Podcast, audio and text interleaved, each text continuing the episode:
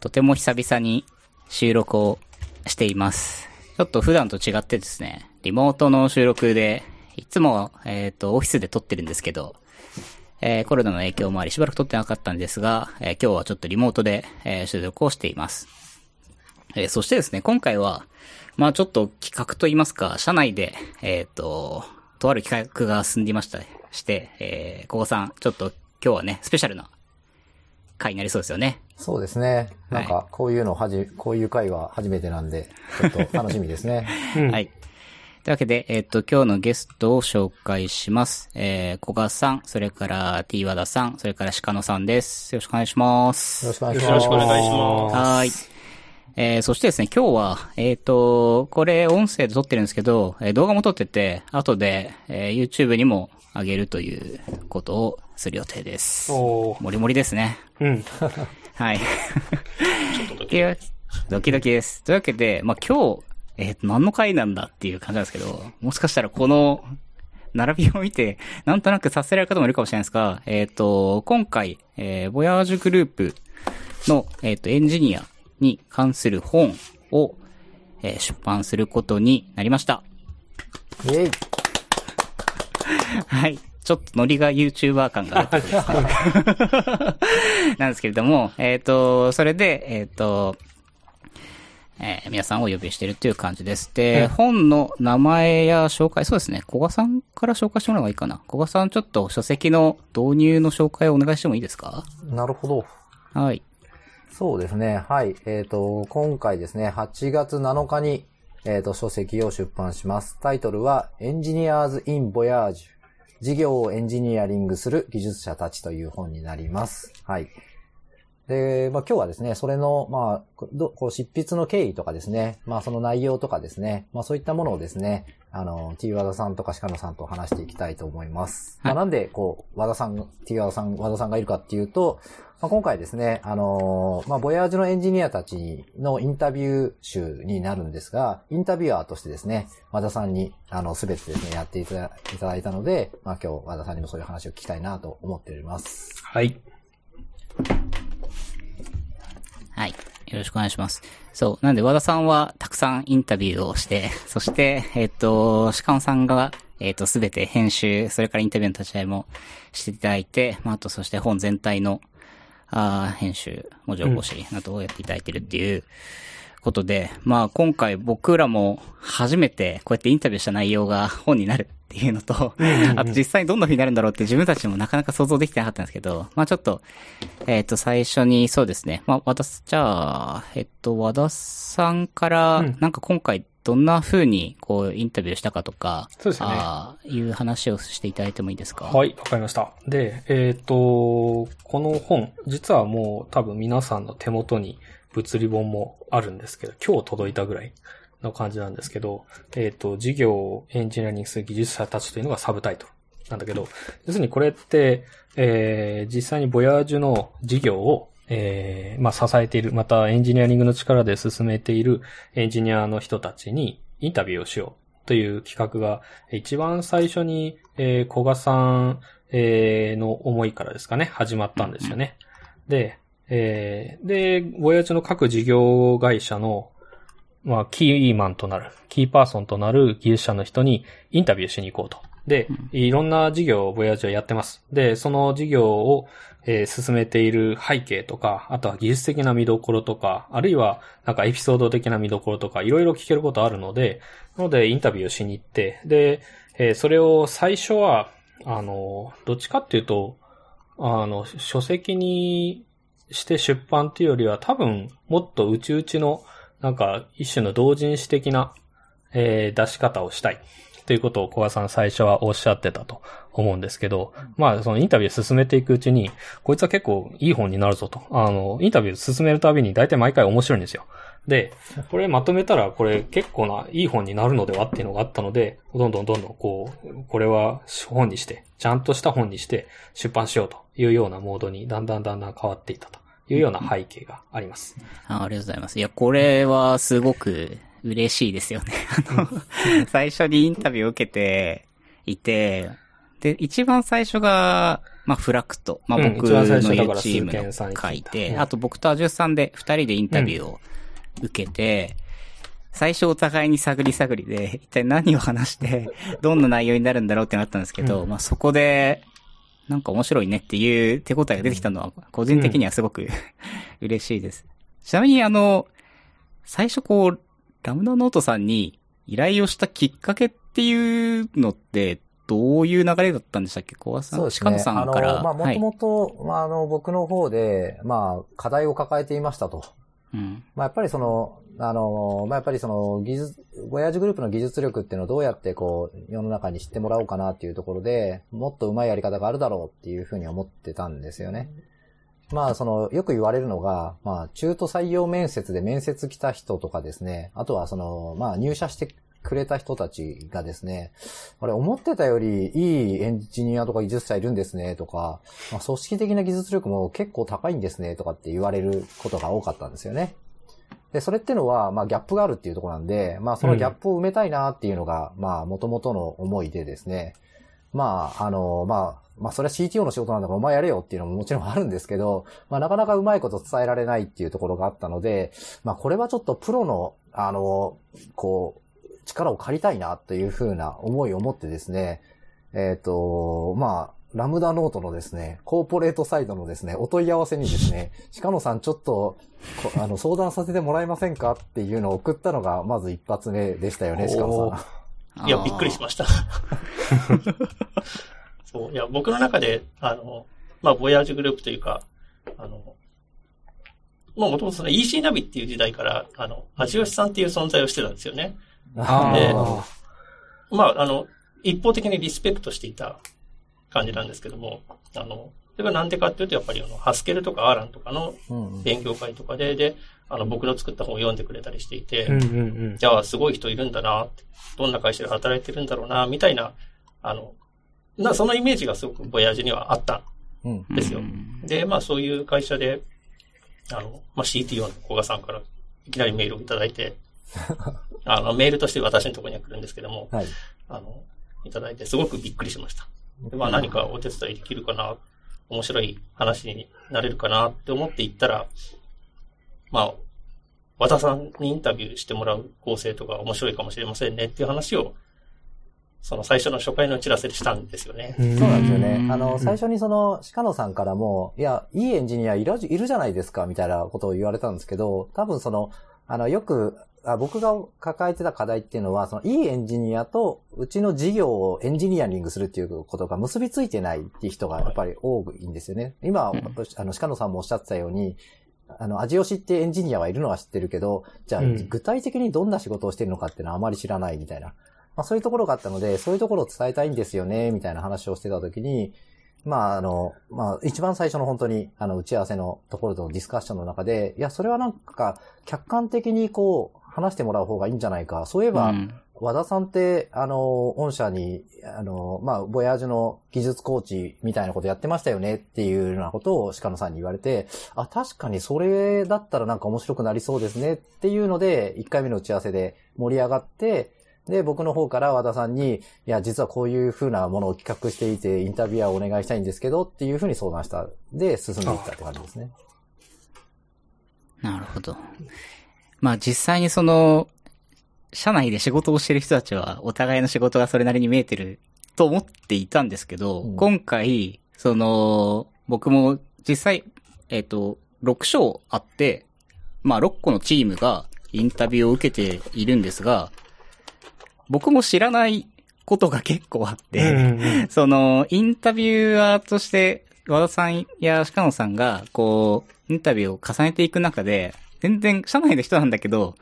他のチームのことをやっぱりよく知らない部分もたくさんあって、それはテクニカルな部分もそうだし、事業の中でなんでそういうアプローチをしたんだろうみたいなところもそうで、そういったところが結構ね、掘り葉掘り、どんどん掘られてて、これあの、目次を見ていただくと、あの、わかるんですけど、そこまで聞くのみたいなことが結構入ってて、これは結構なんていうんですかね。えっ、と、事業をやってる中での意思決定に関わるようなところの話題がすごく、2、3年スパンで大きい決断をするときのような話とかも、やっぱりエンジニア目線の話がすごくたくさん入っているっていうのが、まあ、今回読んでた僕自身が読者として思った印象なんですよね。うん。実際、なんか聞こうと思ったのも、なんか、そのあたりの話聞きたいなと思ってて、で、えっと、私に依頼が来た時も、えっと、ボヤージュグループさんとお仕事させていただいて結構数年ぐらいになって、で、いくつかの事業部見、見せ、見させていただいてるんですけど、改めて、この全部の事業部、全部というか、まあ主要なですけど、主要な事業部の、こう、キーパーソンたちに、その、なんていうか割と、なんていうかな、あの、長長いスパンでの、その事業と技術の関係というのを軸に据えて話してもらいたいなってところがあって、で、あやっぱりその、なんていうんですかね。その本の最初の意図として、ボヤージュのエンジニア、ボヤージュの、えっ、ー、と、中身を伝えたい。外の人に分かりやすく伝えたいっていうところを考えるときに、これこういう技術者がいて、こういう技術力があるんですよって話だけじゃなくて、で、その技術力が、こう、どうやって、その、ボヤージュのビジネスを回しているか、その原動力になっているかっていうところまで含めて、えー、伝えたいなっていうのと、伝えたい以前に僕が知りたいですよね。だから、うん、あの、インタビュアーが聞きたいことを聞いてる。で、それが、その、なんか、鹿野さんの手を経由すると、うまいこと面白い文章になるっていうのが、あの、まあ、よく、よくできたなっていう感じで、あ僕はだから割と、割となんですかね。聞きたいこと、だから、多分絶妙に内部の視点と外部の視点を持ってると思うんですよね。なので、えっ、ー、と、まあ、外部から見てこういうこと知りたいよなとか、なこういったその意思決定の背景って何があったんだろうかとか、そういうのも含めて、あの、語ってってもらおうと。歴史とか、エピソードとか、なんか、頑張ったところとか、あるいはその苦戦したところとか、なんかそういったところも含めて、えっと、おおむね時系列に各事業部の、あの、エンジニアリング的な背景と技術的な背景を語ってもらうことによって、なんか、それで全体で一冊の本としても、ボヤージュの、なんていうかな、価値観とか、ポリシーとか、あるいは柔軟さとか強さみたいな、そういうものを、こう、輪郭を出せたらいいだろうなと思って、えー、いろいろインタビューしてみた、みたいな感じですね。いや、本当あの、どんな本になるんだろうと、こう、最初企画を古賀さんから聞いたときに、絶対にまとまらないと思ったんですよ。なぜなら、えー。うん、まあ、フラクトは10年ぐらいや、広告配信してるサービスで、かたや、今回出てくる、えっと、神ゲーの、神ゲー攻略とかだと、やっぱり若い、はい、サイト、VLS、若いサイトで、まあ、かたや20年ものの EC ナビ、EC ナビがあり、があり、またサポーターズがあり、こう、事業領域も違えば、関わってるエンジンも違えば、でも、ボヤージュグループはボヤージュグループなんですっていう人たちが集まってるのがボヤージュグループなんですけど、どうやって本にするのかなと思ったんですよ。なんか、小賀さんの中でイメージあったんですか？まとめたら面白くなりそうだな、みたいな。あまあ、いや、なんか、えー、っと、その、フラクトならフラクト、ダックス、サポーターで EC ナビっていう、一つ一つで、まあ、完結した内容になるだろうっていうので、うん、まあ、それぞれの章を見て、でも、通して読んでみると、ああ、なんか、ボヤージュらしさってそういうことなのかっていうものになるんじゃないかというか、なったらいいなという思いを持ってたって感じかな。うん、いや、そうなんですよね。あのいやでもそれはやっぱりその、なんか、あの、まあ、あの、うちに入社してくれて、まあ1年とか2年とか経った人たちは、やっぱりその部署が違っても、その事業部とか子会社が違っても、なんかボヤージュっぽさってありますよねって、やっぱり言ってくれてる人たちがいるんで、まあその雰囲気を、まあ出したいなと思ってたし、まあ本当に今回鹿野さんがなんかそ、そこをすごくうまくまとめてくれたなというふうには思ってる。っていうところですね。いや、まあ僕はもう、あの、与えられた材料が面白いからどうすれば面白くなるんだろう？どうすればこの面白くなるんだろうっていうのは、その、えっ、ー、と、本当もともとはそのボヤージュをあんまり知らない人たちが、じゃあボヤージュってどういう会社なんだろうっていうのを伝えられるっていうのと同時に、うん、あの、まあ、そのやっぱりそのここ10年ぐらいのウェブ、10年、20年ぐらいのウェブを通したビジネスのあり方、やり方っていうのを、あの、やっぱ外から僕みたいに中にいない人間にとっては本当にわからないところがいっぱいあるんですよね。で、そういうのをこう、伝えられる本にできるんじゃないかなっていうのは、あの、最初の小川さんとの打ち合わせでは、っと思っていたところで、はい、はい。うなんかそこをうまくこう、引き出す、引き出すっていうか、和田さんが引き出したものをどうやって、こう文脈を保管してあげれば、うんあの、第三者から見て有意義な方になれるかなっていうのを意識してうん、あの、まあ、文字起こしをしていた感じですね。うん。まあそうですね。なんで、その、まあ、その統一感みたいなところはもちろん和田さんがそのインタビュアーをすべて引き受けてもらって、まあ、9項目っていうのを大体揃えてもらったので、まあ、全体感が揃ったっていうところがあるので、まあ、ただ、とはいえその鈴研が言ってたように、本当に全然違う事業なので、本としてのまとまり感は出るのかっていうのは、まあ、最初は企画段階ではまだ未知数というか、ドキドキなところだったとは思いますねい。や、そうですよね。これ、目次を読んでもそういう印象が実はまだあって、片や、ザックスとかドキュメントはありませんとか書いてるし、うん。あの、片や、こう、めちゃめちゃに VM はコードをめちゃめちゃ消しまくってるとか、うん。あと SSP と DSP では全然ビジネスモデルが違って、やってることバラバラだとか、んそう。あとなんか、なんだろう。エンジニアのコードはコード、あ、エンジニアは別にコードを書くだけが仕事じゃないとか、確かに要素要素ではすごく納得感のあることを書いてるんだけど、なんかこう、すごく、中身を読んでいくとみんないい感じにやってますって書いてるんですよ。そう。なんだよ、いい感じにってって、最初っから思うんですよ。読むと。でも、倒して読むと結構、あ、この人の言いたかったいい感じにってのはこういう意味なんだなとかっていうところが浮かび上がってきて、これはなんか個人的にも、あなんかこの、本の特徴でもあるし、ボヤージュグループの特徴なのかなと、なんか改めて思ったんですよね。うん。結構その、いい感じにっていう言葉、今、鈴賢さん言いましたけど、これが、えっ、とね、多分ほとんどの章に出てきてるんですよ。うん、で、ほとんどの章に出てくるってことは、つまり、えっ、と、僕は、その、えっ、と、インタビュー聞き手として聞くので、その言葉をひ引き出しに言ってるわけじゃないんですよね、特にね、意図的に。なんだけど、いろんな、えー事業会社の方が、いい感じにっていうキーワードを、あの、端々に出してきてるっていうのは、これがだから、えっ、と、本全体を通して、ボヤージュの一種の、なんていうのかな、エンジニアリングカルチャーの一つなんだろうなと思ってて、あの、面白い言葉だと思うんですよ、すごく。これってだから権限以上のある程度の度合いであるとか、あとは意思決定、意思決定とかも含めて、結構エンジニアに任されてるし、任されてるからこそ、えっ、と、自分たちは自分たちで、そのビジネスを先に進めるために、あの、一種、なんていうか、当事者意識を持って、えー技術的な意思決定も含めて先に進めていく。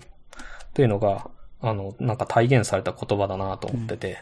あの、インタビュー、インタビューしてた時は実は気づいていなくって、後で文字起こしされてきた原稿を見ると、いろんなところに散らばってるんですよね、この言葉が。で、うんなるほどそういうことかって思うわけですよ。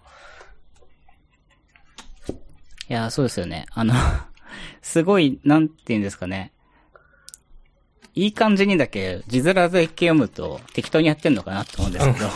任されてるから、いろんなものをいい感じにしましたって言うんですよ、最終的には。だけど、うんうんうん。紐解くとそれは説明してないだけで、ちゃんと、これはこうした方がいいからこうしたとか、ここの部分はやらない方がいいからやらやらないようにして先にこっちをやったとか、あるいはテクノロジー的にも、あーと、こういう3つぐらい選択肢があったけど、先にこっちをやった方がいいから、これを選んだとか、なんか、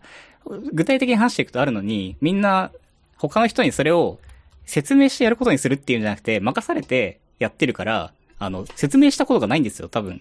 その、なんでそうしたかをそんなに、あの、任されてるから多分、この人たちに任せば、いい感じにやってくれるんだろうっていう期待値のもと、よろしくって言われてるんで、なんかこう、という、説明をあまりしてない文化、まあそれこそドキュメントがないもそうなんですけど、なんか、改めて自分たちは、た、自分たちのやってることは、正しいと信じてるんだけど、それを、その正しさを、まっとうに、まっとうに伝えるっていうか、ちゃんと言語化して伝えるってことをそんなにしなかったなっていうのは、今回こう、も文字になってきて、まさに思ったところではあるんですよね。その、いい感じにっていうのは、もっと小さな会社、これ5、6人ぐらいのちっちゃな会社だったらば、多分いい感じにやっといけっていうので、こう 回り得ると思うんですよね。それがこう、まあやっぱり一つの事業で数十人はいるわけじゃないですか。うんその中でうまく回せてるっていうのは、なんでなんだろうっていうのの答えが、まあ、あの、読めばわかる。で、全体として見見れば、例えばその、きちんと評価制度があって、じゃあいい感じにやった結果がどうなのかが評価されるとか、その、そういうところが個別にはあるだろうけれども、もっとなんかこう、うんその、ここのいい感じの具体的な背景がちゃんと、和田さんが引き出してくれたな、おかげで本になれたなっていうのはうん。感じますね。まあそれがないとなんか、ああ、まあ、ふわっとした会社なんだなとか、そういう、本当本当そんなイメージで終わってしまうところが、あの、やっぱりこう、細かいところまでブレイクダウンされているのは、まあ和田さんでなければできなかったろうなと思いますね。どうなんですかね。そう。うん。まあ、結構、その、最初、そのフラクト会とかはしょ、しょっぱなだったので結構手探り感もあって、はい。なので、あの、一番、まあ、なんていうか話しやすい、鈴賢さんと味吉さんと、わ割と、なんていうか、技術的な雑談が、ちょっと構造化された技術的な雑談ぐらいの感じで、えっ、と、まず、えー始めて、で、勢いをつかもうかなというところもあって、で、前、えっ、と、アジト FM の4、エピソード40で、40ですかね。パネルディスカッションのモデレーターを引き受けることが時々あって、でその時に結構、あの、仕込みじゃないけど、事前の、その、打ち合わせっていうのをすごい大事に考えていて、で、その事前打ち合わせから、えっ、と、本番での話の流れであるとか、あとはある程度の脱線とかも含めて、えーいろいろ設計をするんですよっていう話をしたことがあるんですけど、えっと、今回のインタビューでも割と同じようなアプローチでやっていて、なので、えっ、と、すべての、えーショーにおいて、一発撮りじゃないんですね。あの、必ずその前に一回、えっ、と、インタビュー受けてくださる方々と、だいたいランチタイムに、ランチタイムで雑談をするんですけど、その雑談が実質的には、その、ショーの構成を練るための、ショーノート作りになっていて、で、その時に話したことから、いろいろ面白そうなエピソードをいろいろ伺うんですけど、それを、えー構成して、ショーノートを作って、で、インタビュー収録の本番はそのショーノートをベースに、おおむねショーノートの流れで進めるんですけど、えっ、と、話していくとやっぱ本番ならではの結構面白い話とか、もっと突っ込んで聞きたいところとか出てくるので、まあ、随時脱線してガンガン、深掘りしていくみたいな感じの聞き方をしていました。うんそう、そうなんですよね。なんか、和田さんと僕も初回で話すときに、事前にちょっと軽く雑談をしてから、あの、挑んだんですけど、うん。全然インタビュー本番に行ったら、なんかあっち行ったりこっち行ったり話をして、それがこう、ただ、やっぱり、ええっ、と、フラクト界は特に、どうプロダクトが立ち上がって、その10年間どういう風に変遷を経て、あー変遷してきたかとか、うんあるいはどこの部分を途中で書き換えたかとか、あるいはそのオンプレとクラウドが混ざってきてどういう風に遷移してきたかとか、分析の話とか、なんかそういうものをこう、紐解いて話していくと、やっぱり話していく中でも自分たちでは発見があって、なんで確かにあの時こうしたんだろうな、みたいなことが、こう、どんどんどんどん広がってきて、話してて、すごく、なんて言うんでしょう。自身を振り返れる時間にもなりましたし、うんうんう。うんん。なんか、なん、なんて言うんでしょうね。事前に雑談をしてたからこそ、そこのポイントのピックアップはできてて、それがやっぱりうまく広がったなっていうのは、あの、文章を読んでても思いました。うん。うん。まあ、あとあの、鹿野さんから文字起こしいただいたときに、あの、僕ら結構バラッバラに話してたのが、すごい綺麗にこう、論理的な順序に並んでるのを見て、あ、こうやって話せばよかったなとかっていうのをね、後から反省したりしましたけど。ありがとうございます、その説は。いや、でも本当にインタビューって難しいじゃないですか。ただ単純に文字起こししただけだと、よ読み物としては、なんかやっぱり読みにくいものになりがちだと思うので、そうですうん。まあ今回本当にそれが、すごい、あの、まあ、本当にこう、本を手元に取ってですね、パラパラめくると、いや、なんと読みやすいんだろうというふうに、本当に思いましたね。あの、見開いえー開いた、読み物になってますよね。なってますよね。これ見開いたそれぞれのページに、なんか面白そうなワードとか、見出しとか、なんかあるんですよね。こそうそう。う、うまく言えないんですけど。そうなんですよね。これ、これが本当すごくて、その、全体を通して一章の、章の中でこう、ちゃんとした流れがありつつ、その間間に飽きさせない何かとか、興味を引く何かが入っていて、あの、まあ、それをその、まあ、その、やりとりしてた、その Slack の中でそのことが書かれたときに、僕はあの、あの、ゲームの、ゼルダの伝説、ブレイス・オブ・ザ・ワイルドの、その、ゲームデザインの時に、同じように、その、大きなイベントの間に、中くらいのイベントと小さいイベントをこう、挟み込みながら、飽きさせないようにしてたみたいなのが、すごい思い出されて、いや、なんか本当に、そのインタビューっていうものなんだけれども、読み物として面白くなってるっていうのは、本当にこう、今手元にいやー、編集の力。いやいや、コンテンツがないと本当に 面白さは生まれないので。なんか、すごいお互いに褒めようみたいな感じになって あ、でもこれちょっと伺いたいなと思って、特に鹿野さんになんですけど、はい。はい、こう、僕らがインタビューを受けて、で、それをこう文字起こしするっていう、まず文字起こしをするっていうことの、なんていうんでしょう、精度とか速さみたいなものっていうのはやっぱり僕はやっててびっくりして、多分フラクト会とかだと、インタビューがどれくらいやりましたっけ ?3?2 時間？もっとやった？いや、もっと長かった。3時間ぐらい。3時間ぐらいやって、3時間ぐらいですね。でも翌週、多分結構早いタイミングで、もう数日ぐらいで文字起こしが上がっててはい。なんか、これは一体、な、なんか Google の API かなみたいな感じでちょっともうくらいに早かったんですけど あれはこう、どう、どうやってってるんですか？な、なんて言うんでしょう？構造化式としながら聞いて起こしてるみたいな、なんか、どういうことをしてるんですか？ね。まあ、まあ、そうですね。あの、まあ、一応その場にいるので、あの、話の全体のその面白いところとか、あの、どういう、どういうネタがあったかっていうのは大体、あの、把握した上でやってるわけですけれども、そうすると、まあ、あの、上からガーッと、こう、あの、テキストに起こしていきながら、ここの話は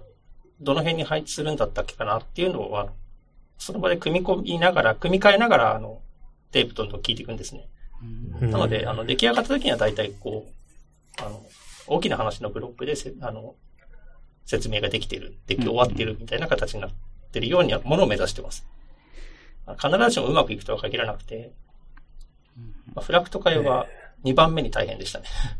一番大変だったのは、あの、VM です。VM マーケティングがやっぱ一番大変でしたね。うん。あそう。じゃあ、あれなんですね。その一回何も考えずにまずテキストにしてから再構成するんじゃなくて、もう随時再構成しながらテキスト化してるっていう感じなんですか？あの、まあ、どっちのパターンもあるんですけど、今回の場合は、あの、再構成しながらテキストにしましたね。でないと、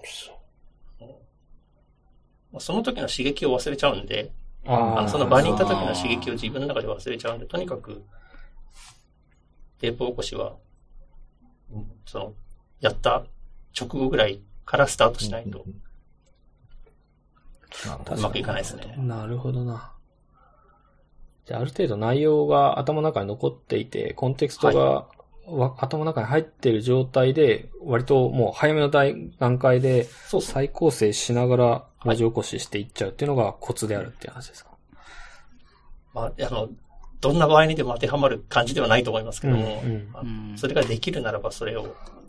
しちゃう感じですね。会議の議事録を書くのとあんまり変わらないかなと思います。ああ、そう、なるほど。僕インタビュー受けてて、基本的には和田さんから質問が来るんです、されるんですけど、たまに、鹿野さんが、この部分ってどうですかって、こう、パスを、トピックの終わりぐらいにこう、出されることがあって、うん、で、話してる側からすると結構夢中になって話しちゃってるんで、これがこうでこうでって言ってたら、あの、鹿さん、こうどうですかって言われた時に、あ、確かにそっちの枝話してないな、みたいな、こう、なんて言うんでしょう。こう、はい、話しながら、か、な、ツリーが構成されていっていて、ここの抜けが、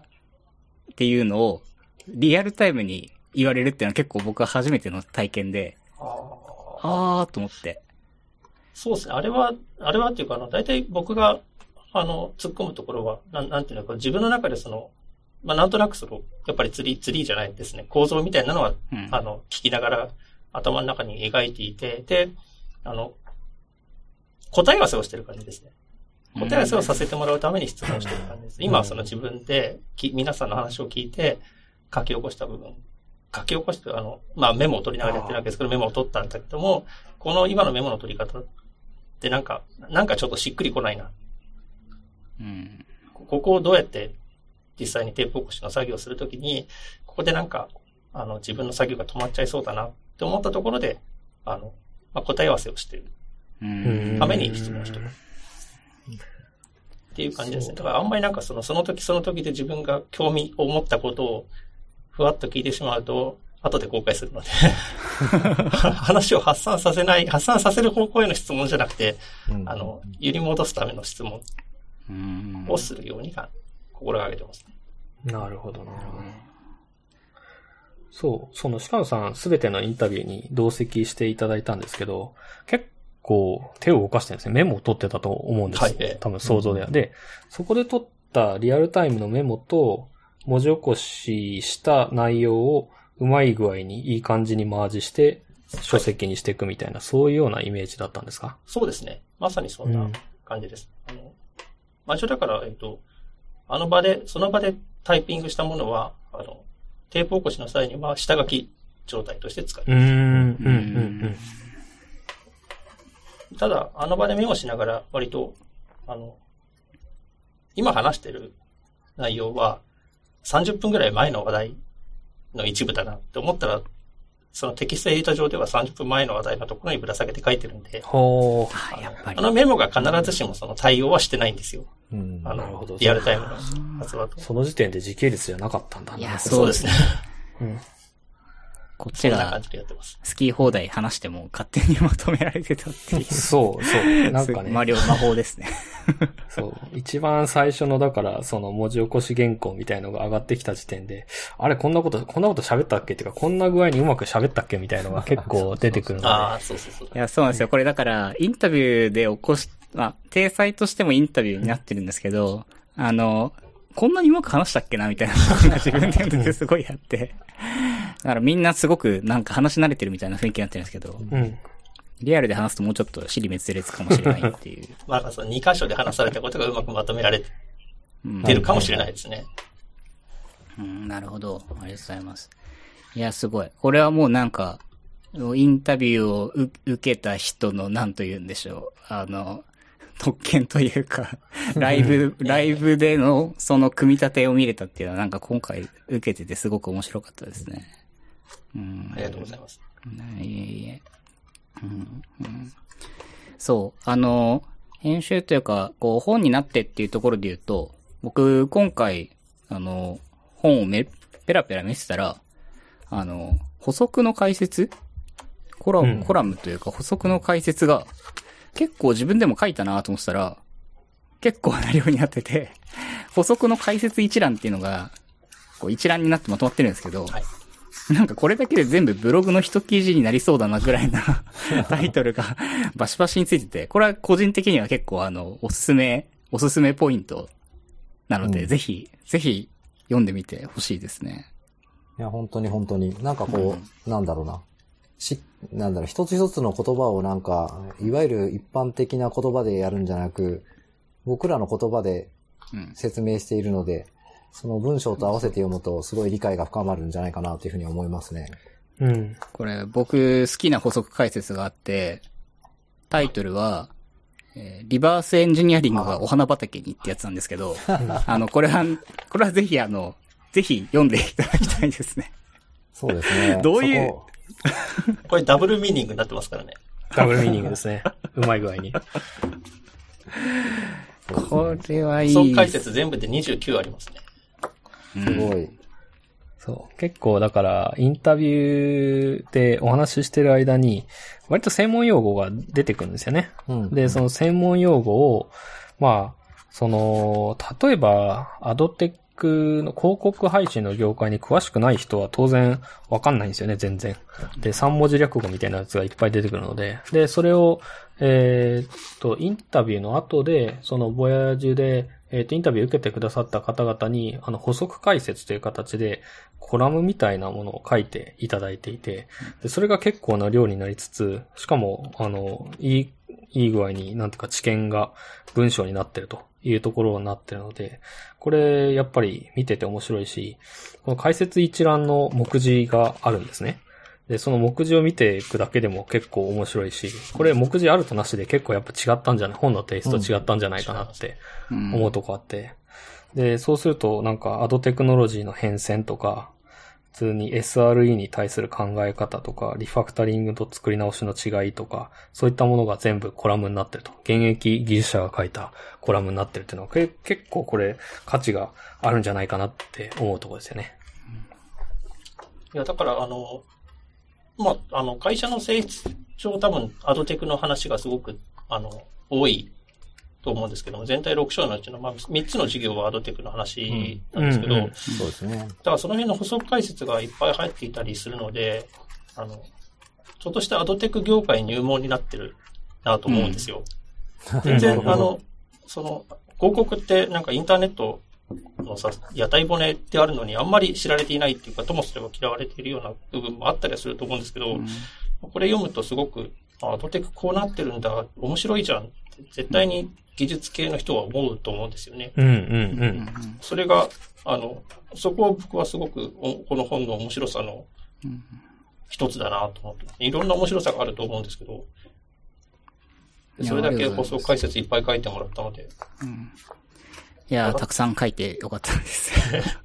一章のフラクトのところは、だいたい僕がコラムは書いて、RTB の解説とか、アドテクノロジーの変遷とか、そうっすね。インプレッションをどう数えてるかとか。あねあの、うん、あの、技術的負債のところは和田さんがすごい、うん。しっかり書いていただいて。あそうですね。そう、技術的負債、特に、あの、まあもちろん、えー、ボヤージュ成長している、その、会社、事業会社が多いので、成長しているっていうことは技術的負債をある程度抱え込んで前に進んでるわけですよね。で、特に技術的負債っていう観点で言えば一番すごかったのはボヤージュマーケティングなんですけど、で、そのボヤージュマーケティングの章で、えー、いろいろ話してる際に、その、じゃあ、技術的負債ってふわって言うけれども、その、どういう意味合いで言ってるんだろうかとか、その、なんか、は、はっきり技術的負債の定義を、えー探して引用しよう。だから、その僕が技術的負債とは何かというのを書くだけじゃなくて、そのそもそもの技術的負債の定義って何だったっけっていうのを探して引用しようと思ったら、これがなかったんですよね。うん、で、実はみんなふ、あの、世界中でみんなふわっと話していたっていうことが分かってしまって、で、で、引用しようと思った文章は、その、若干古いみたいな感じになっちゃって、これまずいぞっていうことになって、で、あの、これはもう完全裏話なんですけど、で、調べ回ったら、その技術的負債っていう言葉自体を、そもそも、その、最初にメタファーを使い出したウォード・カニンガムというエンジニアがいるんですけど、そのウォード・カニンガム本人が、えー、解説している YouTube の動画を見つけまして、で、それをじゃあ、あの、翻訳して、で、か、彼が考えた言葉なのだから、えっ、と、彼の言葉を翻訳すれば、そいつが一種のオーソリティになるだろうと思ったので、えー翻訳して、ブログエントリーを書くというおまけまで出来上がったわけですね。で、自分で翻訳したので、堂々と自分で引用することができて、えーこれで、これで、なんていうか、心置きなく技術的負債のコラムをかけたのが、えー良かったなと思いましたね。いや、あれは本当に、あのブログエントリーは勉強になりました。うんうんお、1000ブクマ超えてるじゃないですか。そう。すごい。これ、あの、僕の書い出したアウトプットの中で唯一1000ブクマを超えたので、そうです1000ブクマは 意外ですね うん。あのね、いいところまで行くけど1000に届かずっていうのずっと続いてたんですよ。なんか950とか なんかその。悔しい。うん、そう。うん、まあでも僕自身も勉強になりましたし、結構、あの、なんていうか誤解していた部分もあったので、うんとても僕自身、あの、勉強になり、で、かつアウトプットしてよかったなと思うところでもあり。そう。なので、すごいですよ。特に VM 界はすごいですよね。もうひたすら20年にわたって、えー続いてきた事業の、えー巨大なレガシーシステムをどうやって立て直していくかという話だったりするので、もう本当、割と骨太の章ですよね。あの、ね鹿野さんが一番大変だったって言ってますけど。その大変さの具体的なのはなんか話せたりしますか？えっ、と、まあ、ここは、そうですね。あの、僕自身が作業的に大変だっていうよりは、多分福田さんがすごく、あの、うん。頑張っていただいた部分かなと思うんですよ。あの、僕は最初、あの、ー割と、うんえっ、と、VM の、あの、会社として、会社としてのというか、そのシステムの時系列に沿ってまとめたんですけども、うんそうすると、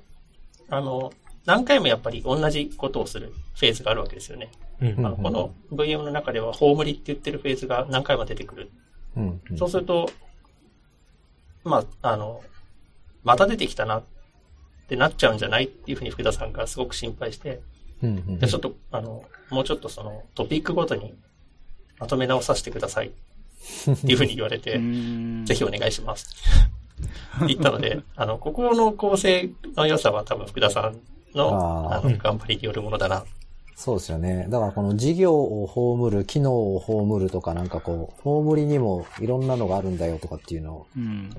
まあそれを葬り続けて、この未来へ繋がっていくみたいなところは、なんか流れとしてすごくいいなって思いますね。うん。いや、この事業を葬るとか、なんか、あ、プログラムのこと書いだけ書いてある本じゃないんだ感がすごい目次で。あの、いやこの、そうね、この事業を止めると、まあ、あの、テーブルが300個減るぞ、みたいな説得ではないうん。っていう話がまあ出てくるんですけど、途中で。いや、これとか、その、じゃあなんか、負債化したから、システムが負債になってるから、事業を葬り去るかっていうと、決してそう、そうではない。もっと、絶対外的な要因だったり、内的な要因がもっと、もっと他にもあって。で、なんかそれを正面からこう、葬り去っているっていう話なんで、結構その、な、なんて言うんだろう。これ、ここは自分で読んでてこんなことやってたんだってまさに知ら、知らなかったところだったんですけど、いや、す、そんな正面から行ったんだと思いましたね。こう、だから、その、アドテックの章だけじゃなくて、いろんな章に読みどころがあって、で、その第3章のボヤージマーケティング EC ナビの章は、まさにそういった、あの、なんていうか巨大なレガシーシステム、もうなんか、手、これ手がつけられないんじゃないかって思うぐらい巨大なレガシーシステムをどうやって、えっ、と、コントロール可能な状態に挽回するかという意味だと、あの、なんていうんですかね。いろんな会社が読んで、えー知見を得られる章だと思ってて、まあ、その、今後、どんどんどんどん世の中的にはレガシーシステムが問題になっていくと言われてるわけですよね。2025年の崖とか言われてる問題ですけど。で、そういった、その、まあ、割と近いえー未来にある社会問題に対して先行して取り組んだのが、ボヤージュマーケティングなわけですよね。うん。なので、その先行して取り組んだ先行事例として、その、なんか正面切って、えーレガシーシステムを、えーコントロール可能な状態まで挽回させたその方法とかはどうやったのかとか、進め方どうやったのかとか、そういうのを読み取れる章になってるという意味だと、結構読み応えあるし、勉強にもなるし、いろんな会社に、の方にとって、割と勇気づけられる内容なんじゃないかなと、えー僕自身も聞いててこういう、この章もきっと面白い章になるぞと思いながら話してたんですけどね。そうですねだからそもそも、はい、うんどうぞどうぞ。ああ、いや、そもそもサイズ感的にはだから、テーブル数が1200あるところからスタートしてるんですよね。その1200テーブルあるレガシーシステム、しかもその誰も全体を把握してないというところをどうやって立て直すのかというテーマになっていて、まあ、面白い。非常に面白いと思います。あの、中身自体はぜひ読んでみてくださいって話なんですけど、これどうすんのってところから、あ、これどうにかなりそうですねってところまでよく持ってきたなうんという、その、どうやって持ってきたかっていうのが読める章になってると思います。そうですね。なんかこの全体を通してみると、その一部やっぱりその腕力が必要な側面もあるって、こうフラクトとかの章とかでは話しつつも、その VM の章とかでは、その腕力に頼らずとも、あの、進められる方法もあるよっていうようなのが結構書かれてるかなと思うんですよね。そうですね。うん。確かに。あの、ナービ、そうですね。3章、第3章はどっちかっていうと、だから、もうひたすらマラソン的にうんレガシーシステムを改善していくみたいなやつで、そのいろんな章にいろんなエピソードが出てきて、で、いくつかの章にあるのが、その、やっぱり、なんていうか、カッとなってシステムを直すということの大事さもあるんですよね。うんだ例えば、第1章においては鈴賢さんがカッとなってシステム書き直してるし、はいで、第2章もペイさんがカッとなって書き直してるし、で、カッとなって、で、それを、なんていうか、プロダクションまで持っていくっていうのは、これは腕力だと思うんですよね。うんで、その腕力、実現力みたいなものが、そのシステムの、その、保守性というのを、その挽回していくっていうのも、これもすごくいろんな章に出てくる大事なテーマなんですけど、まあ、それだけじゃなくって、もうなんか、そ、その、カッとなっっても1200テーブルのシステムって多分どうにもならないんですよね。うん。なので、どうにもならないところを、じゃあ、その瞬発力だけじゃなくって、腕力だけでもなくって、なんか戦略的に何とかしていくにはどうするっていうので、それもやっぱ面白い。いろんなアプローチがあり、で、いろんなアプローチで改善してきてるっていうのが読み取れる本になってんじゃないかなと思います。うん。サポーターズはまたサポーターズで全然別のアプローチっていうか、うんあの、うん今度は、その事業の特性を生かして、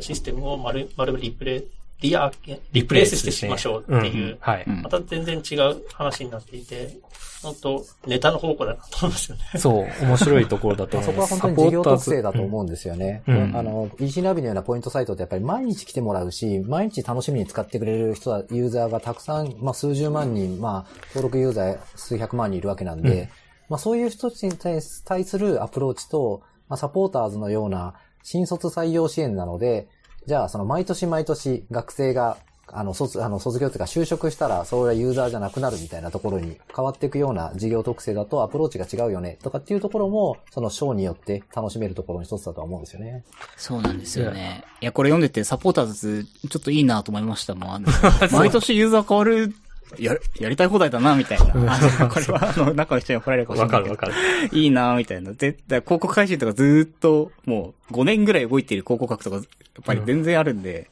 あー、みたいな。ちょっと羨ましいなと思いました。面白いですよね。だから、なんていうかな、その、リプレイスって、このソフトエンジニアリング的には、あまりす、なんていうかな、あまり筋が良くないっていうか、うん。その、華々しく見えるけど、ハイリスク、ハイリターンすぎるので、システムの全リプレイスっていうのは基本的に、あの、やりたくなっちゃうけど、踏みとどまらなきゃいけない技術的な意思決定なんですよね。なんだけど、その、第5章のサポーターズにおいては、サポーターズのシステムも、なんていうか、そ、そこまで、その、年、えっ、と、年月減ってるわけじゃないんだけど、レガシー度合いで言えば結構なレガシー度合いで、割とどうにもならない一歩手前ぐらいのところまで来てるものを、そのドメイン知識とか、その事業の特性を考えると、これサポーターズは学生さん向けのシステムなので、毎年大きくユーザーが洗い替わり、かつそのユーザー間での、その、えやりとりっていうのは、多分ほぼない。うん確かほぼないって話。はいなので、ということは、ざっくりと、そのシステムを、えっ、と、1年ごとに、えー切り分けることができるわけですよね。で、切り分けることができるんだったら、リプレイス、あ新たにリプレイスできるのではというところがあり、しかもそれを、えっ、と、きちんと、えーやりきった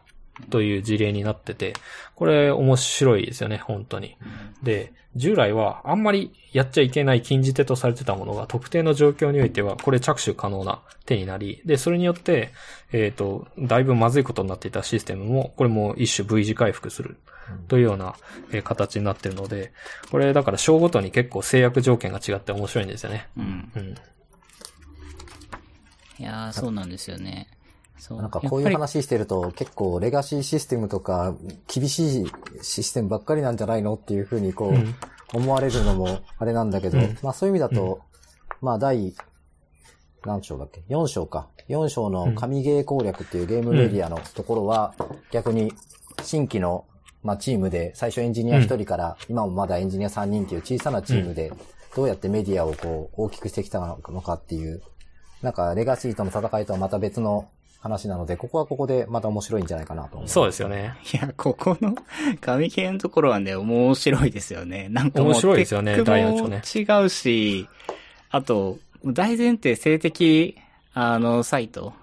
うんにするぞっていう決断から始まり、そこからこうスケールしていくっていう。なんかあの、見出しで見てて、なんかあの、ビルド負荷緩和対策としてマークダウンエディターを作ったみたいな。なんか、んパッと見、目次見ると何やってんだろうなって。そう。何言ってんだろうって感じだね。繋がんないじゃないですか普通にその二つそうって。そうとか、いや、これはね、ここはもう、おもしもう、エビちゃん、エビちゃんと喉ですよね。こそうそうそうインタビュー、インタビューが。いやー、ここは面白いっすよね。テック第4章面白いですよね。うん面白いです。ここは、あの、やっぱり、テックのスタックが全然他のチームと違うんで、違いますね。うん。ここはね、技術力評価会とかやってても、VLS のが来ると、なんか面白いんですよね。その仕組み、え、ど、どういう、マークダウンつく、あ、エディターを自分で作ってるね。なるほどね。みたいな。あ、それのプラグインの話ね。みたいな、こう、コンテキストがめちゃめちゃ深くて。うん。ぜひ読んでほしいですね。そう。これ、だから、そのゼロから事業を立ち上げて、で、それを、えっ、と、いくつかのきっかけを経て成長させていって、今、業界での、えっ、と、トップグループに入っている事業になっているわけです。ゲーム攻略サイトという業界においては、本当にトップ3ぐらいに入ってるぐらいの、えっ、と、事業まで育ってきてるって話なんですけど、本当にゼロから始まってるんですよね。で、ゼロから始まって、で、だんだんだんだん成長させていくに従って、だけど、その成長させていくに従ってエンジニアがむちゃくちゃ増えてるってわけじゃないんですよね。うん。じゃなくて、その、なんていうか、し設計、えっ、と、設計によってスケールさせてるんですよね。あの、エンジニアの量によって事業をスケールさせるんじゃなくて、システムのエンジニアリング力によってスケールさせてるので、そこが本当にすごいんですよ。で、そうしていく過程で、そのシステム成長のボトルネックになるいくつかの問題が出てくるんですけど、そのボトルネックになってくる問題を、割と独特の解決法で、た、例えば一つはマークダウンエディターを作るという解決法であるとか、いくつか、その、なんていうか成長すると、だんだんだんだんその成長を阻害する壁みたいな、な、何らかのパフォーマンスの壁とかスループットの壁とかなんか出てくるんですけど、それをこう、また、えっ、と、リアーキテクティングすることによって突破するんですけど、そのいくつかの壁が出てきて、それを突破していく様が、えー読み取れて、面白いですね、この。これはだから、ゼロからシステムがどうやって育っていくか。で、その、育っていく成長を阻害しない、スケールしやすいシステム設計とはどういうものかっていうのも読み取れるので、この4章もやっぱり読んでてすごく面白かったですね。そうですね。まあ、ゲーム攻略メディアなんで、ま、またやっぱりその、これも事業特性があって、その、まあ、ゲームなんで、流行りしたりというか、もう、古いゲームはまあアクセスされなくなってくるし、うんうんうん新しいゲームがリリースされたらそれに対するコンテンツを作っていかなきゃいけないしっていうところで、まあそういう事業特性もあって、まああの、なんかその、まあそれに応じたやっぱりシステムをちゃんとあの設計してるっていうところがやっぱりあの肝なんだなというふうには、うんまうんあ改めて聞いてて思いましたね。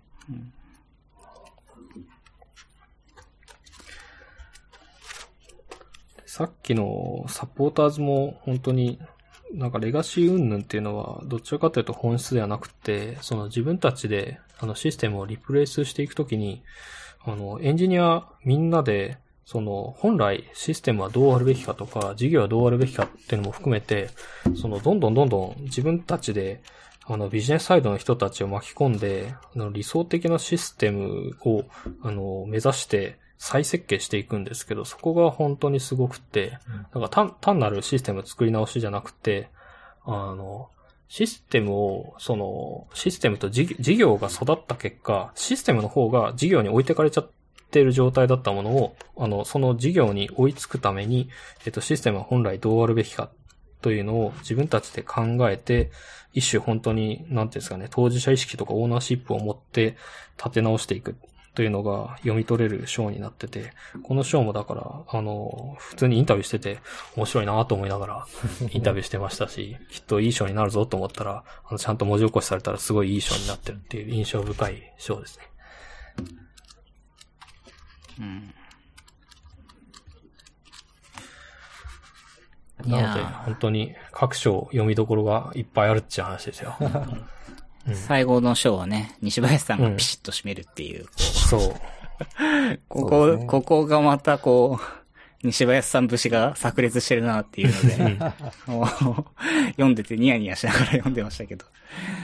うんそうですね。うん。うん。わかるわかる。結構、6章は西林さんのストイックさが前面に出てて、そうですね。すごいいうんいんですよね。実際だから、機械学習はもう今では、その、一種コンピューターサイエンスの花形になってますけど、その機械学習が実際にその事業にどう活かせるのかっていうのと、それだけじゃなくて、その機械学習だけではなく、そのエンジニアリングの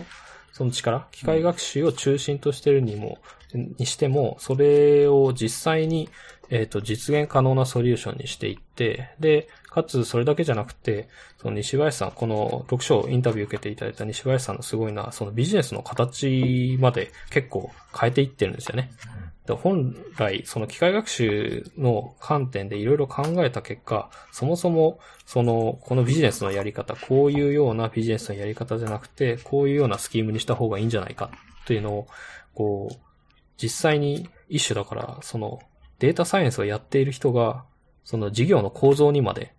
えー、改善のメスを入れてるという事例になってるので、この章もだからすごく本当に聞いてて、ああ、面白いなと思いながら聞いてて、話してて、やっぱり印象深いですね、いや、そうで。すよね。これ、あの、データサイエンスからビジネスのやり方を変える提案が生まれるっていう、まあ、ここだと思うんですけど、あの、うん。ちょうどこの話を、当時、なんかランチ、ファーストプレイスオフィスが前のオフィスだった時に、ランチで西林さんと、なんかそんな話をしてた記憶があって、うん。いやなんか絶対今の問題設定だとそもそも最適化すると強くならないんだよね、みたいな。で、なんか、ずっと、そその時西林さんが経済学がなんたらみたいな話をしてて、うんまあ、その最適化するも、問題設定をどうするかっていうことをなんかひたすらこう、うーんとか言いながらこう、ひひ昼休みに話してたのがここにまさに文字起こしされてて、そう、うんこ、この話が外に出るのかと思ってこう、嬉しく読んでました。文字起こしをしてる、してた時の感想では、この章はあれなんですよね、その、あの、まあ、その和田さんと西林さんと、あの、話していて、まあ、ちょっといろいろこう、あの、か補足き、補足解説をいっぱい入れないと分かりにくいだろうねって、その伝わらないだろう、難しくて分かんないかもしれないね。あ後で補足解説いっぱい書いてくださいねってお願いしていたんですけど、実はこの章一番補足解説が少ないんですよ。うんっていうのはうん、なぜかというと、西林さんがみんなその、インタビュー中にきちんと、あの、きちんと説明をしてるんですね。すごい。なので本文だけで分かってしまうという。うん。すごい。なんか、それ、その辺が文字起こしをしているときに面白かったですね、ここは。これ全然通じるじゃん、これで。これだけ、これだけでめっちゃ、あの、あの西林さんの著書の、あの、オライリーから出ている本が、仕事で始める機械学習っていう本がありますけど、あそこに書いてあることと、ここで、ここに書いてあること、すごい繋がるな、うん。思いながら、あの、文字起こしをしてました。本当だ、補足解説がす、本当だ、少ないですね。だから、あの、それなのに分からないところはあまりないという。うん。そうですよね。だから分量もそんな多くないんですけど、読み終わるとなんかすごいま学びが多かったなっていう感じの章ですよね。うんうんうん西林さんのチームは絶賛人を募集してるらしいんで、ぜひ人を来てくれって言ってました。そうですね。データサイエンスのエンジニアも MLOps の方も、はい、人募集してますんで、はい。まあでも実際、なんていうか、その、例えばアドテックの中で、その機械学習とかをどう活かしている。で、どんな問題設定をして、で、どういったことをやってるっていうのは、やっぱり外になかなか伝わらない、あの、わかりにくいところとかあったりするので、それがもう本当に一生丸々、その、機械学習のエンジニアがどういったことをやっていたかのかっていうのが読めるので、この章もだから面白いですよね。とてもお勧めできる章だと思います。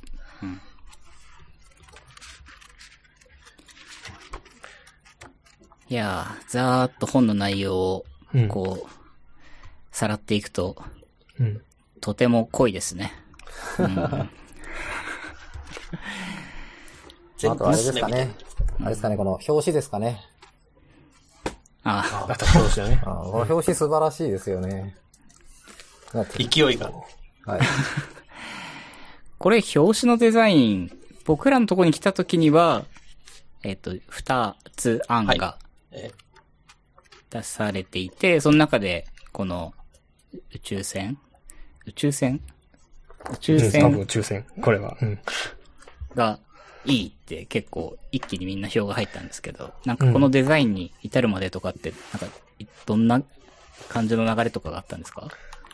今、鈴木さんおっしゃったように、その、お見せしたのは2案なんですけど、えっ、と、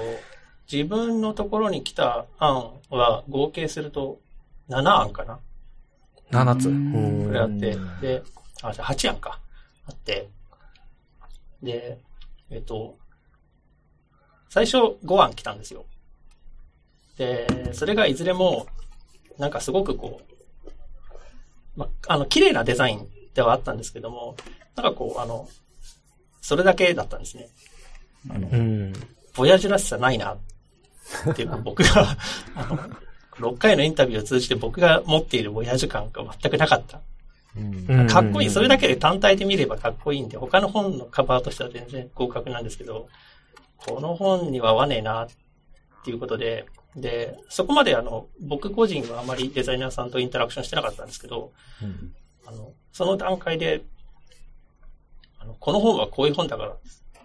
エンジニアなのに、ソフトウェアエンジニアなのに、自分たちで事業のことを考えてやってるような人たちの本だからっていうのをこう、えデザイナーさんにコンコンと説明して。で、えっ、と、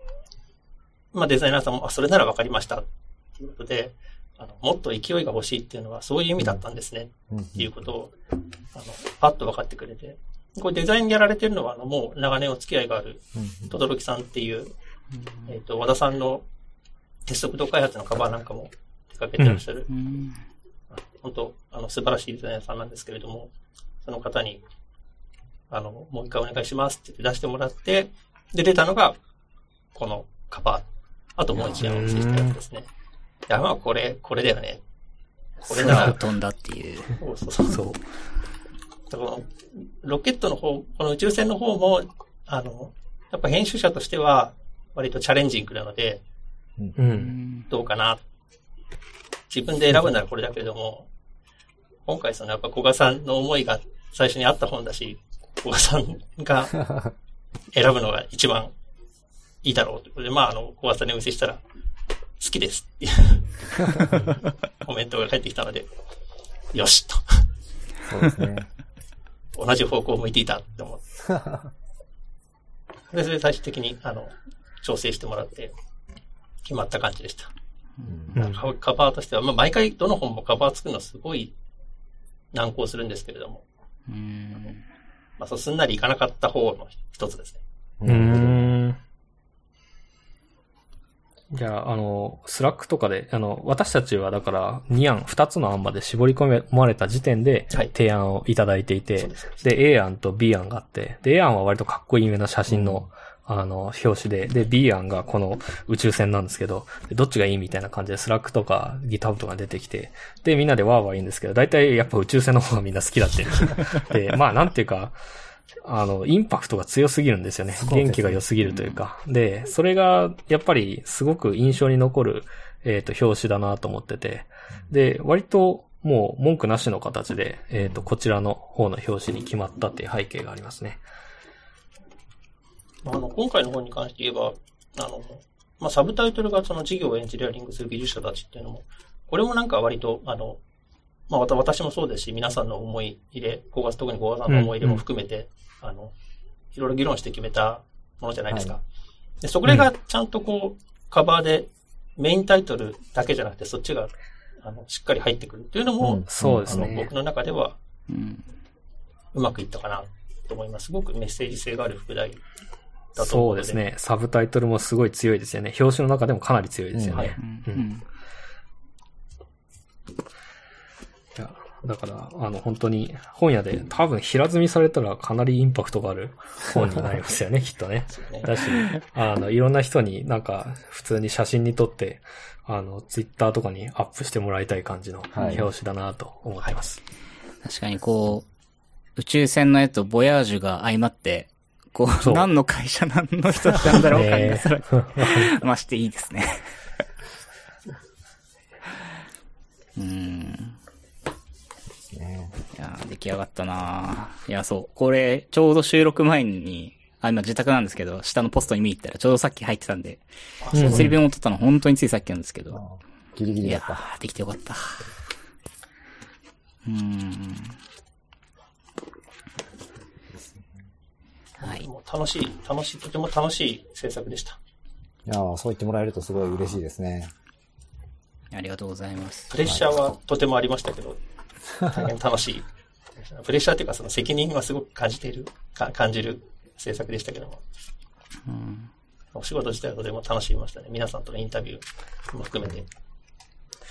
結構なハイペースでインタビューしてましたもんね。少なくとも最初の方は。うですね。週ぐらいでやってましたね。うん。途中あの、COVID-19 で、1、そう2週ぐらいずれて、うん。うん。あそこで少し、あの、まあ、あの、作業的にはバッファができたかなと思います。あなるほど。そうですね。だからインタビューも本当に、やっぱりインタビューっていうのは、その会議室にこもって、やる、やらないとなんか難しいんじゃないかっていうのも最初ちょっと言ってたんですけど、まあ思ったより後半オンラインでやってもスムーズにいけまいけましたね。えっと、いつが最後だったんでしたっけ？リアルで。リアルは、3月とかえ4月とかですかーね。と VLS のランチミーティング。VLS のランチが最後ですね。うーん。あれ、自分のインタビューっていつやったんだっけ？年初？フラクトが一番最初だからだいぶ、うん、そそううっすよねですね。まだ寒かったなという記憶が。うん。うん。ここは、ああ、3月18日のが最後ですね。多分収録う。ん。うん、うん、うん。それが、えっと、VM 会だったんじゃないか。VM 回ですね、はい。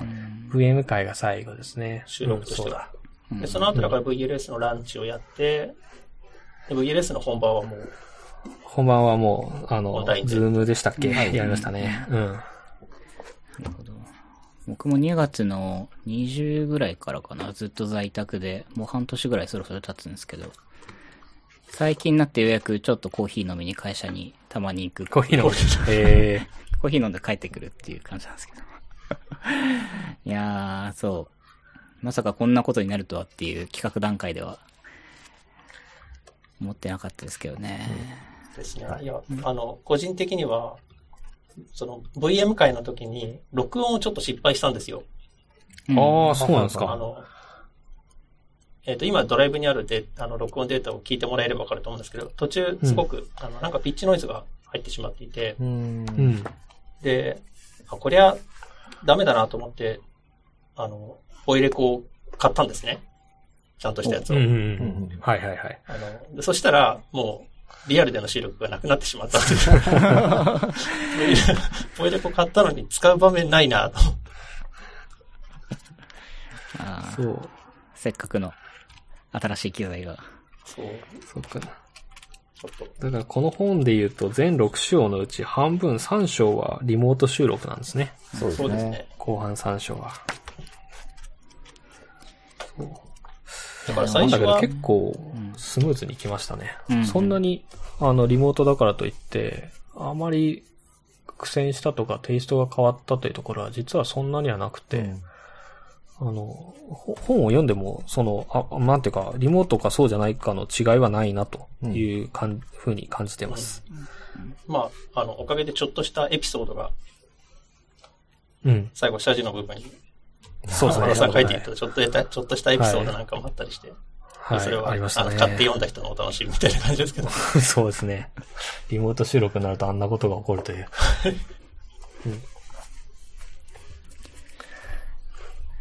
いやはい。ーうん。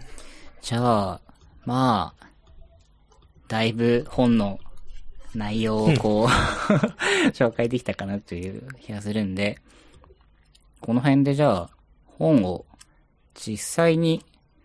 えー、どうやったら注文できるかというか、うんうんダムソンノートさんのサイトから、はいえー見ていただくのが一番いいですかね。今だと。